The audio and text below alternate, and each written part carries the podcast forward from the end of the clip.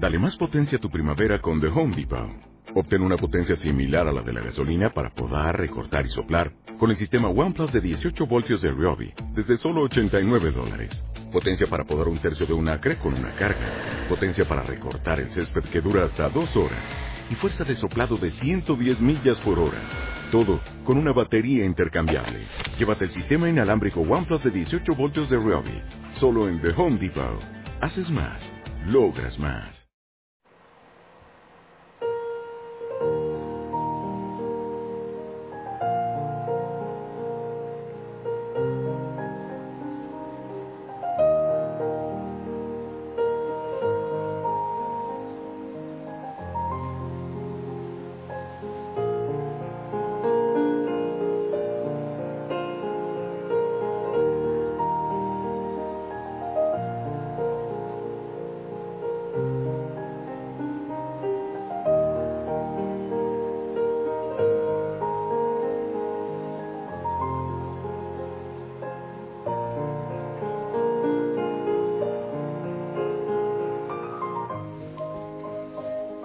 Muy buen día.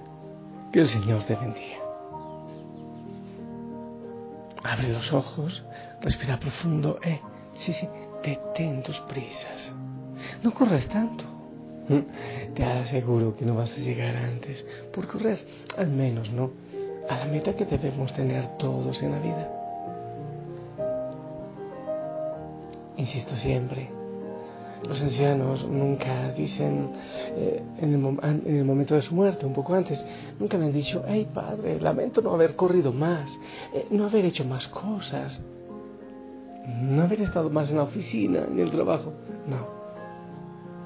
Casi siempre dicen, lamento no haber aprovechado más la vida, no haber disfrutado más de los hijos, de la esposa, de la creación de Dios. Y muchos dicen que se van con las manos vacías por no haber disfrutado. Así que empieza este día disfrutando, dándole gracias al Señor, glorificando al Señor. Estoy ante su presencia eucarística. Te manda saludos, te manda abrazar y dice que te ama.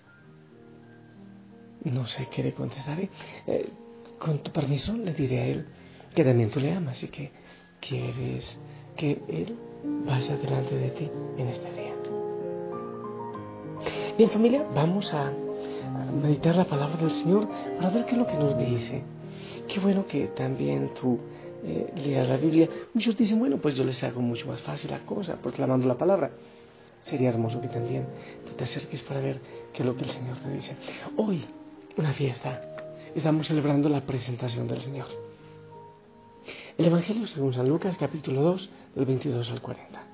Escucha.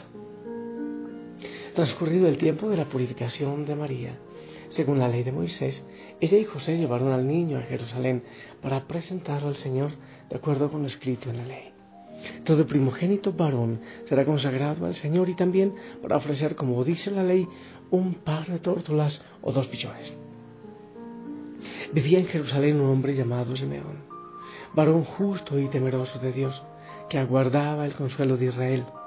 En él moraba el Espíritu Santo, el cual le había revelado que no moriría sin haber visto antes al Mesías del Señor. Movido por el Espíritu, fue al templo. Y cuando José y María entraban con el niño Jesús para cumplir con lo prescrito por la ley, Simeón lo tomó en brazos y bendijo a Dios diciendo, Señor, ya puedes dejar morir en paz a tu siervo, según lo que me habías prometido, porque mis ojos han visto a tu Salvador al que has preparado para bien de todos los pueblos, luz que alumbra las naciones y gloria de tu pueblo Israel. El padre y la madre del niño estaban admirados de semejantes palabras. Simeón los bendijo y a María, la madre de Jesús, le anunció, este niño ha sido puesto para ruina y resurgimiento de muchos en Israel, como signo que provocará contradicción para que queden al descubierto los pensamientos de todos los corazones. Y a ti una espada te atravesará el alma. Había también una profetisa, Ana, hija de Fanuel, de la tribu de Aser. Era una mujer muy anciana, de joven, había vivido siete años casada y, treinta, y tenía ya ochenta y cuatro años de edad. No se apartaba del templo ni de día ni de noche, sirviendo a, Jesús, a Dios con ayuno y oraciones. Ana se acercó en aquel momento, dando gracias a Dios y hablando del niño a todos los que aguardaban la liberación de Israel. Y cuando cumplieron todo lo que prescribía la ley del Señor, se volvieron a Galilea, a su ciudad de Nazaret. El niño iba creciendo, fortaleciéndose, se llenaba de sabiduría y la gracia de Dios estaba con él. Palabra del Señor. Familia, tanto que decir en la palabra del Señor, tantas ideas que podemos tomar para este día. Una idea que quiero, con la que quiero empezar porque hoy creo que tiene varias. La una. Ah, bueno, lo primero es que, esto no lo había pensado, eh, dice que 40 días después del nacimiento, después de la purificación, transcurrido el tiempo de la purificación de María, eran 40 días. La purificación eran 40 días. Pero, entonces, ¿qué? ¿Fue que el niño al nacer dejó impura a la madre? No, no se trata de eso. La mejor manera que podemos entender esto, según la tradición del pueblo, es que debía pasar un tiempo hasta que todo volviese a la normalidad. La mujer también, la mamá, su cuerpo, más allá de lo impuro, era hasta que volviese a la normalidad. Como cuando pasa algo bastante importante en nuestra vida. De eso se trata. Bueno, la otra idea era que al nacer el primogénito, se llevaba y se presentaba en el templo al sacerdote que estuviese, a la persona que estuviese. ¿Y por qué se entregaba? Para significar que todo le pertenece a Dios. Entonces, el hijo mayor, el primero, se, entregaba en el altar. Se le decía al Señor, todo es tuyo. Como todas las primicias. Eh, como el diezmo que tú entregas a la iglesia, pero es para el Señor. Es lo primero de lo que Él te da, lo mejor, lo más importante.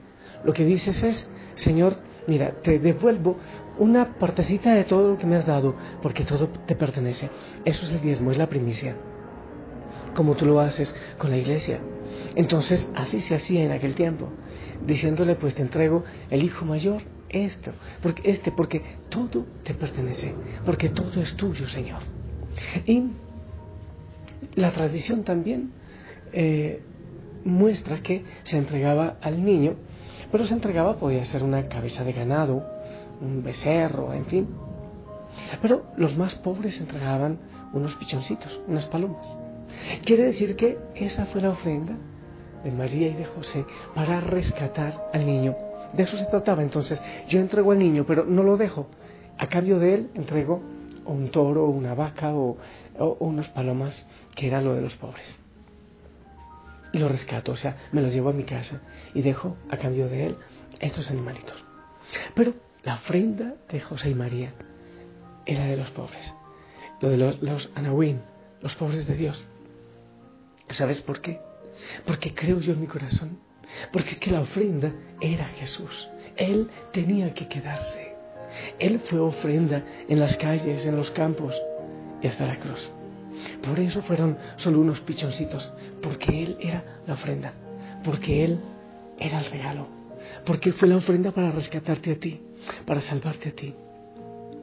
Porque cuando la Virgen María y San José llevaron al niño, ya no entregaron una prenda grande para rescatarlo, porque Él era la prenda de tu rescate, de tu salvación.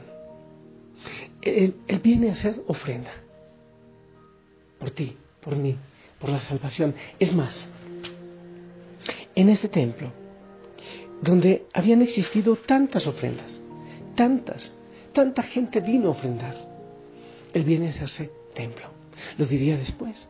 Este templo lo voy a destruir y lo voy a reconstruir en tres días. Él se estaba haciendo templo. Entonces estaba llegando la ofrenda definitiva. En él se resumían todas las ofrendas que se habían dado todas las ofrendas por la salvación, todas las ofrendas por el perdón. Él, el primogénito del Padre, estaba haciendo la ofrenda y el regalo en ese momento. Y se estaba haciendo también templo. Y en el encuentro de esta jovencita, de María y de Simeón, se encuentra lo nuevo, esas manos virginales, con ese anciano cansado de esperar. En ella se representa lo que tendría el Nuevo Testamento, tú, yo, tu familia, este tiempo y los que vendrán. En ella, lo nuevo, lo que es puro, lo que es grato, lo que fue guardado. Ella entrega la gran ofrenda al niño por tu rescate. Pero también lo viejo, Simeón, todos los que habían esperado, todos los que habían clamado la venida del Salvador, en esas manos viejas, gastadas y cansadas de esperar. Se une en ese momento el abrazo a Jesús de la madre, que es lo nuevo, de Simeón, que es lo viejo. Pero hay un tercer abrazo. Primero el de la madre. Segundo el de el viejo Simeón y el Antiguo Testamento. Pero faltaría el abrazo de la cruz. Porque para eso se hizo ofrenda el Señor. Para entregarse por ti. Mejor dicho, en este momento de la presentación, es como que Dios nos entrega a la humanidad, nos ofrece al Salvador. Pero nosotros también, con la Virgen María, lo ofrecemos al Padre. No sé por qué me da la impresión que es lo que hacemos en la Eucaristía. En el altar, el Padre nos ofrece a su Hijo como alimento, como salvación. Pero nosotros también lo ofrecemos en las manos del sacerdote como un regalo para el Padre. Hoy celebramos la fiesta del Señor que se hace ofrenda por ti. Lo presentamos al Padre y Él nos lo entrega a nosotros también. No sé si quieres recibirlo. Simeón responde emocionado ante esa ofrenda. Ahora, Señor, puedes dejar a tu siervo irse en paz, porque mis ojos han visto a su Salvador, luz para alumbrar a las naciones y gloria de tu pueblo Israel. Y esa ofrenda y ese templo siguen en la Eucaristía, siempre esperándote, siempre. Y yo te aseguro que también cuando tú le conozcas, yo te aseguro que cuando tú le ames, también, también tú podrás decir, como Simeón, después de tanta espera, después de tanta búsqueda, sí Señor, déjame descansar, porque ya te conocí. Es verdad, hasta que no recibamos al Señor, nuestro corazón andará inquieto, como lo dice San Agustín. Solo cuando descansemos en Él podremos obtener el descanso esperado. Él es ofrenda. Él se hace ofrenda. Él quiere que tú le recibas en tus brazos. Que la Madre María también te lo entregue a ti, o viejo o joven, ya no importa. Y que tú le recibas. Sí, Señor, te buscaba y quería conocerte. Tanto te he buscado y mi corazón siempre ha andado inquieto Siempre he necesitado de ti. Ahora te abro mi corazón, que sea mi corazón un templo que te recibe. Que sea mi corazón, Señor, ese templo necesitado y deseoso de ti. Te necesito, quiero de ti, quiero recibirte, Señor.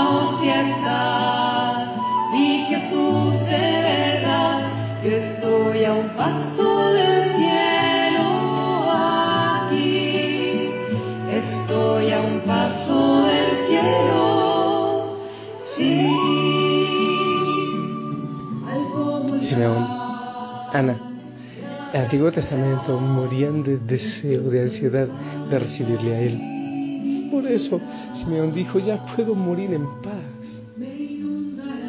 Quizás también tú tengas mucha hambre y sed que buscas calmar en otras cosas. Recíbelo, recíbelo también tú. Él te está esperando. Él ofrenda, el templo, el regalo el Salvador. Te bendigo en el nombre del Padre, del Hijo, del Espíritu Santo. Amén. Qué bueno, que bueno, hoy no es domingo, ¿eh? pero que puedas ir a recibirle al Señor. Recíbele espiritualmente en tu corazón. Y si puedes ir a la Eucaristía, pues genial. Esperamos tu bendición.